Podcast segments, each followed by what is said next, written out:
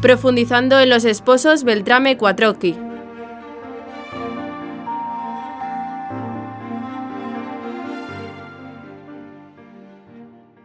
El día 21 de octubre de 2001, San Juan Pablo II, en el marco de las celebraciones por el vigésimo aniversario de la exhortación apostólica Familiaris Consortio, vio cumplido uno de los deseos de su pontificado, declarar beatos al matrimonio formado por Luigi y María Beltrame Quattrocchi. Aunque ya existían otros casos, otros precedentes de matrimonios declarados oficialmente santos, por primera vez en la historia de la Iglesia, la ceremonia de beatificación se realizaba de manera conjunta. Cuando se aprobó esta beatificación, a la Congregación Vaticana para la Causa de los Santos se le planteó un problema. ¿Cuándo se celebraría la fiesta de los Beatos? Porque normalmente en la Iglesia la fiesta de los santos y beatos se celebra el día de su fallecimiento, el día de su abrazo con Dios. ¿Significaba esto que debía haber dos festividades distintas? El Santo Padre tomó entonces una decisión revolucionaria. La fiesta de los Beatos se conmemoraría conjuntamente el mismo día, en el aniversario de su boda, ocurrida el 25 de noviembre de 1905. Con esta decisión, San Juan Pablo II dejaba claro que el matrimonio es el camino querido por Dios para la santificación conjunta de los esposos. En esta ceremonia, a la que asistieron más de 40.000 personas, estuvieron presentes tres de los cuatro hijos del matrimonio, los dos hijos varones, los sacerdotes, que concelebraron la misa con el Santo Padre, y la hija menor, Enriqueta, que portaba las reliquias de sus padres. La cuarta hija, Sor Cecilia, religiosa, había fallecido años atrás. María Quattrocchi nació en 1884, en Florencia, el día 24 de junio, festividad de San Juan Bautista. Para ella esto siempre fue un referente, pues siempre se sintió con la necesidad de testimoniar la verdad y de preparar el camino al Señor. También tomó su primera comunión en una fecha muy señalada, el 30 de noviembre de 1897, exactamente el mismo día en el que en Lisieux fallecía una religiosa carmelita descalza, de nombre Teresa del Niño Jesús. María recibió una educación cuidada y esmerada y también algo estricta por parte de su padre, que era capitán. Fue una mujer profundamente enamorada del Señor y este amor lo fue extendiendo como por desbordamiento a su marido Luigi y a sus cuatro hijos. María colaboró con distintas organizaciones e instituciones, dando conferencias, escribiendo artículos para periódicos o dando catequesis, y también vivió los dos grandes conflictos armados, la Primera y la Segunda Guerra Mundial.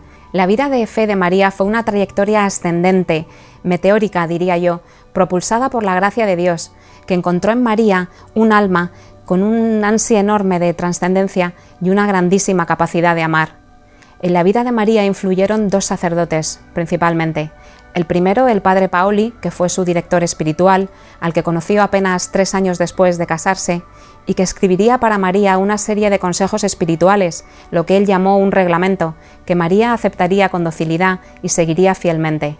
El segundo sacerdote que influyó en la vida de María fue el padre Mateo Crowley, que gastó su vida difundiendo la devoción al Sagrado Corazón de Jesús. María lo conoció en una charla sobre este tema, sobre el Sagrado Corazón, y al término de la misma se acercó a saludarle.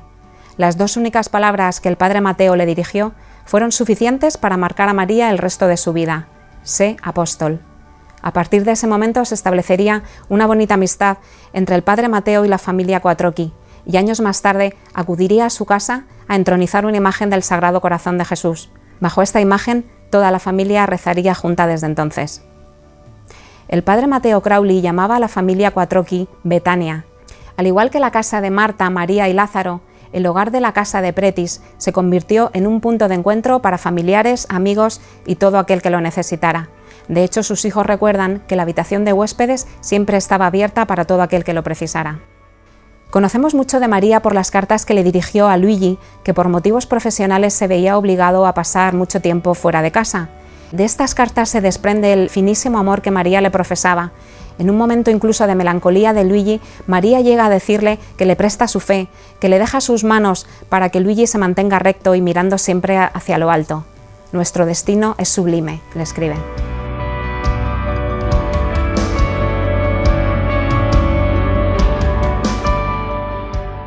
Luigi, por su parte, nació un 12 de enero de 1880 en Catania. Fue criado por sus tíos Carlo y Francesca, que no pudieron tener hijos. Sus padres biológicos aceptaron a este préstamo, entre comillas, con la condición de que Luigi no perdiera nunca su vinculación filial con ellos, como así fue. Luigi también recibió una educación llena de atenciones y de afectos. Luigi tuvo una vida de fe diferente de la de María, porque si bien era un hombre recto, tenía poca práctica religiosa. Como reconocería uno de los hijos con motivo de la beatificación, entre sus padres se estableció una suerte de carrera espiritual en la que María salió algo aventajada porque ya disfrutaba de una profunda experiencia de fe. A través de la vida matrimonial, Luigi alcanzó pronto el paso de María, pues ambos colocaron en el centro de su vida la devoción filial a la Virgen María, mediante el rezo del rosario todas las noches, también el cumplimiento del reglamento espiritual del Padre Paoli y la Eucaristía diaria. Tras su muerte, todo el mundo destacó de él su sencillez, su rectitud de intención, el trato que profesaba a todo el mundo independientemente de su condición social, y también su concepción del trabajo como objeto de maduración cristiana. El 25 de noviembre de 1905 se da en el Siquiero, en la Basílica de Santa María la Mayor de Roma. Ese día adquieren un compromiso mutuo, amarse fielmente cada día más y que ese amor fuera muy fecundo. Están decididos a amar juntos a Jesús, a dejarse guiar por Él hasta la cumbre de la montaña del amor, hasta el amor sin límites.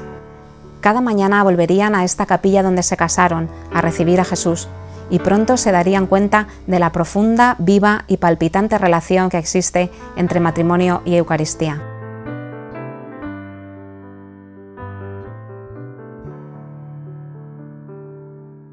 Su matrimonio duraría 46 años, hasta la muerte de Luigi ocurrida en 1951, y fue muy fecundo a nivel humano y a nivel espiritual.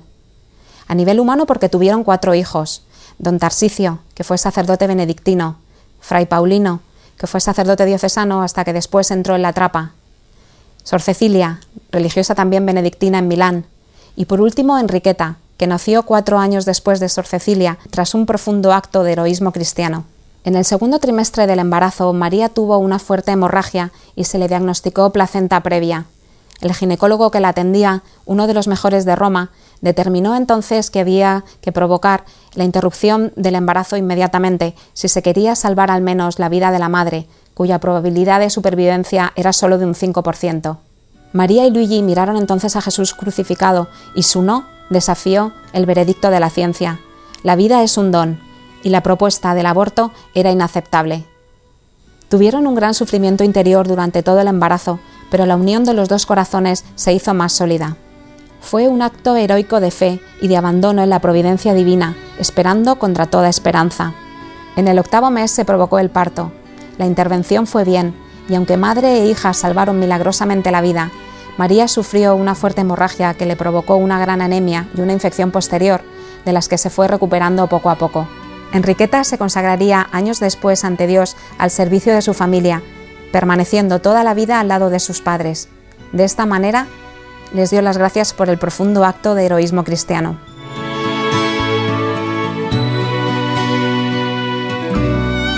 Y si su matrimonio fue fecundo a nivel humano, no lo fue menos a nivel espiritual, porque amaron mucho, y el amor siempre es fértil. En 1930 celebraron las bodas de plata. La ceremonia la presidió su hijo don Tarsicio, que había sido ordenado sacerdote apenas unos días antes. Mientras bendecía los anillos de plata de sus padres, ellos dijeron que este vivir de amor seguiría siendo el horizonte de sus vidas. Seguían así con la firme resolución de no tener más que un solo amor, el de Jesús.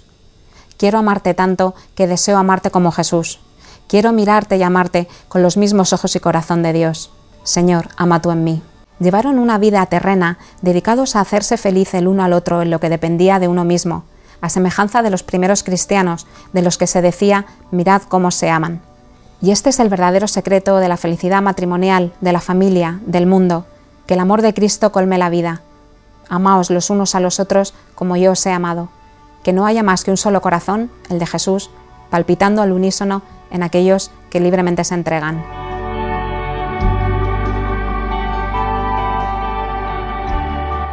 Ocho días después de su beatificación, sus restos mortales fueron definitivamente trasladados al santuario del Divino Amor, en las afueras de Roma, que es la meta de sus peregrinaciones.